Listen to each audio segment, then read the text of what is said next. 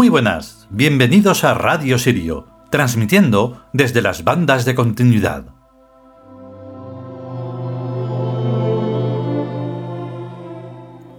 Y parece mentira, sí, la segunda parte y adelante. Es que de verdad es una forma de pasar el tiempo lineal increíble. Y bueno, hoy eh, lo cierto es que, bueno, comienza el solsticio de invierno. ¿Vale? Es un tiempo en el que desde hoy hasta el 25, pues por fin, nuevamente el sol renace, al menos por estos lares. Y entonces, pues es la fecha eh, que todo el mundo ha tergiversado y ha puesto a su beneplácito y a su y a su historia para celebrar algo que no tiene ni pies ni cabeza. Y bueno, pues se hacen bien porque así de esa forma, cuando desaparezcan, pues no pasará absolutamente nada. Eh, la parte de hoy sería otra más en la que en situación normal, no sé cómo, cómo decirlo, en otra situación no se publicaría jamás. Curiosamente, sigue siendo lo que hemos repetido una y otra vez. Esto lo escribimos en el, eh, o sea, hace ya 20 años, linealmente, aunque está escrito de, desde toda la eternidad, y nos hemos ido equivocando, nos hemos ido, nos hemos ido despistando. Y de esa forma, pues, estamos en la situación en la que estamos, pero es el camino que corresponde para la rectificación. Prestar atención. Prestar atención.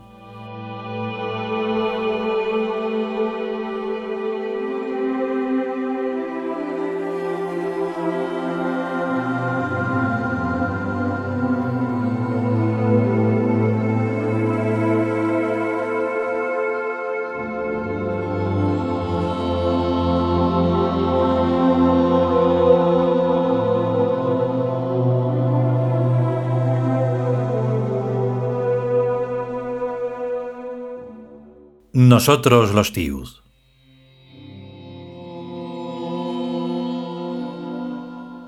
Trigésimo segundo capítulo. Los falsos imperios. Segunda parte.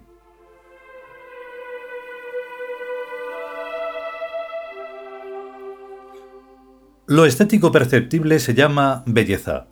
Lo estático imperceptible en cualquier momento dado se llama armonía. La punta de flecha de lo ético se llama amor. Y ese es el sagrado trilema que rige soberano al imperio. Por tanto, toda estructura política que además de bella no sea también armónica y amable, cualquiera que sea el grado de su potencial creativo y destructivo, y por ello de admiración y temor que susciten, no pasa de ser una falsificación caricaturesca del imperio.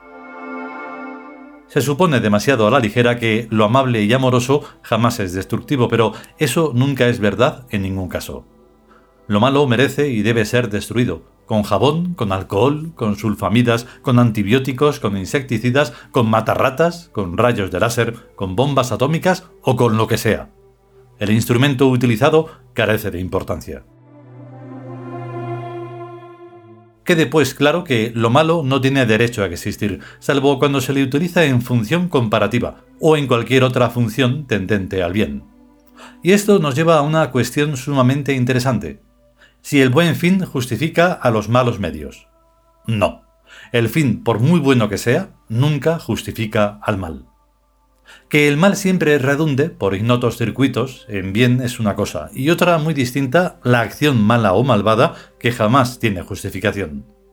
Lo que sí puede hacerse es contemplar la situación desde arriba, y ponerse allí donde el enemigo, al atacarnos, se cruce con lo malo y caiga en sus garras. Eso es otra historia. Eso es utilizar provechosamente el mal del que no somos responsables. Saber vivir. El mundo sapiens está repleto de trampas malignas y de cosas mal hechas, y habitado por gente generalmente malévola, más o menos dura de corazón y más o menos agresiva, como corresponde a la naturaleza simiesca de los monosapiens, solo atemperada eventualmente por la leve y benéfica influencia de los tiud. Comparativamente, el número de tiud es muy escaso, y está aún muy poco estructurado en el seno de la masa bípeda. Los Tiud se sienten atraídos por la polaridad magnética llamada vocación hacia las causas nobles, pero sujetos al método de ensayo y error que impone la consciencia a la evolución, en este caso ya psicomental. Esto hace que los Tiud caigan con suma facilidad en las trampas simiescas camufladas de causas nobles, para allí ser explotados por los monos sapiens y uncidos a tareas que tales monos son incapaces de realizar. La astucia sapiens ha sabido sacar provecho del sentido de trascendencia que posee la mente Tiud hacia el imperio, interponiéndose y proponiéndose a sí misma por beneficiaria de la acción Tiud y divina. Estos monos repiten y repiten incansablemente que la única manera de servir al imperio y adquirir méritos es sirviéndoles a ellos mediante toda clase de obras de caridad, lo cual es falso. Cultivar la miseria, que es lo que hacen esas obras, no es objetivo del imperio, sino todo lo contrario. La miseria es el mal y debe ser erradicada, arrancada de raíz, exterminada. Y eso no se hace poniéndole parches y vacunas, cabañas, hospitales y comida gratuita, que lo único que hacen es perpetuar su agonizante existencia, sino cegando la fuente podrida de la que emana. La miseria procede de la vagancia, que es de donde proceden todos los males del mundo sapiens. La vagancia en el estudio resulta en ignorancia. La vagancia en la higiene resulta en enfermedad. La vagancia en el trabajo resulta en pobreza y chapuza. Ayudar a los vagos, exulparlos, justificarlos, suplantarles en sus responsabilidades, no solo no es un mérito, ni nada que merezca ser premiado, sino la más perversa y criminal aberración que puede cometerse contra la evolución perfectiva de la vida consciente, o sea, contra el imperio.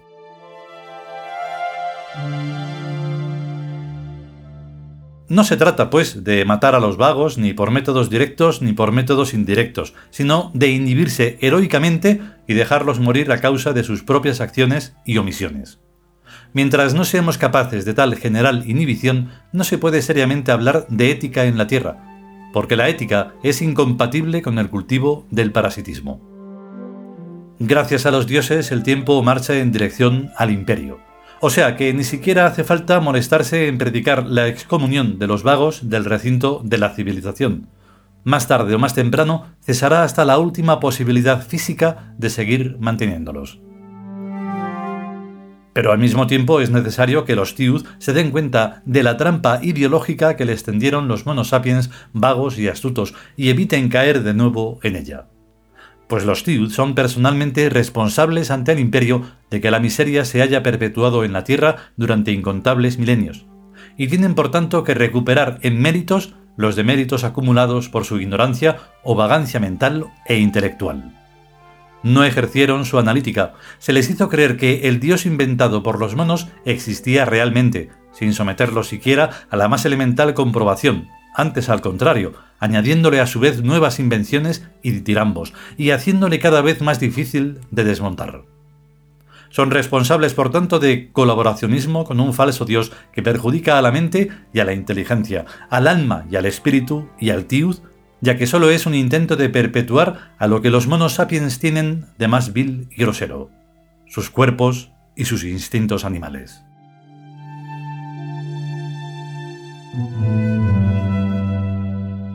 Es de notar que un falso imperio se monta siempre sobre una igualmente falsa relación trascendente. Por ejemplo, la supuesta relación trascendente entre un tal dios derivado de Zeus y los monos sapiens. O la que se supuso que existía entre las facultades superiores de la mente y la materialidad somática de la raza aria. O las múltiples que se pueden inventar entre cualquier mito y un imaginario poder universal. Ante tales afirmaciones, al Tiud no le queda más recurso que aplicar su mente reductora, que también la tiene, a la fáctica o conjunto de hechos supuestamente venidos de tal relación. El ya viejo por sus frutos los conoceréis, o sea, el test de la ética y el método de explicación de los hechos por la sola constitución psicomental de sus autores dentro de un marco histórico. El test de la ética descalifica sin más a todos los falsos imperios en cuanto encuentra un solo fallo grave en cualquier momento de su desarrollo. Con un solo fallo grave es suficiente para evidenciar que allí no existe relación trascendente con la consciencia soberana del gran trono, cualquiera que sea el nombre con que se le designe. pues lo éticamente supremo es incompatible con la vileza y jamás se asociará con esta en un sistema. Pero hay más. Nunca se da un solo y único fallo grave, sino por miles, por millones y tantas veces como sean necesarias, para dejar completamente claro que el Gran Trono no está implicado en relación trascendente alguna con ningún falso imperio. Nadie, pues, en el seno de la divinidad colectiva ni individualizada, tiene nada que ver con las religiones que han masacrado o torturado o quemado gente, ni con ninguna institución sapiens del orden o clase que fuere que haya cometido actos indignos, degradantes, injustos o contrarios a la ética. La divinidad está incontaminada. De lo que se deduce y evidencia que toda supuesta revelación y toda supuesta alianza de la divinidad respecto a los monos sapiens es burda mentira y palabrería. Que Abraham y Moisés, Jesucristo, Mahoma y tantos otros son unos vergantes más o menos bien o mal intencionados que copiaron refritos doctrinarios de su tiempo y amañaron doctrinas espurias para dar por buena la maldad sapiens, maquillándola convenientemente a costa de calumniar a los dioses haciéndoles pasar por imbéciles. Y que bajo los mitos de esos testaferros se ha agrupado durante siglos una parte muy numerosa de la chusma mundial.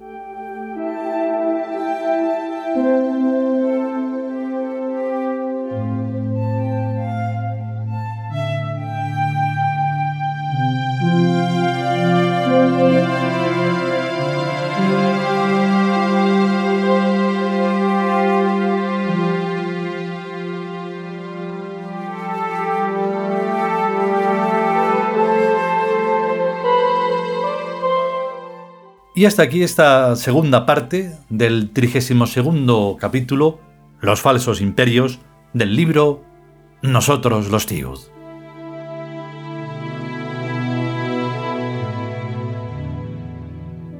Y es que se crea una mezcla muy extraña en la que yo por aquel entonces pues estaba liado con muchísimas otras cosas precisamente del imperio y aunque ¿Es posible que corrigiera el libro? No, no, creo que no. Estoy ya convencido de que no, porque muchas de estas partes solo me resuenan.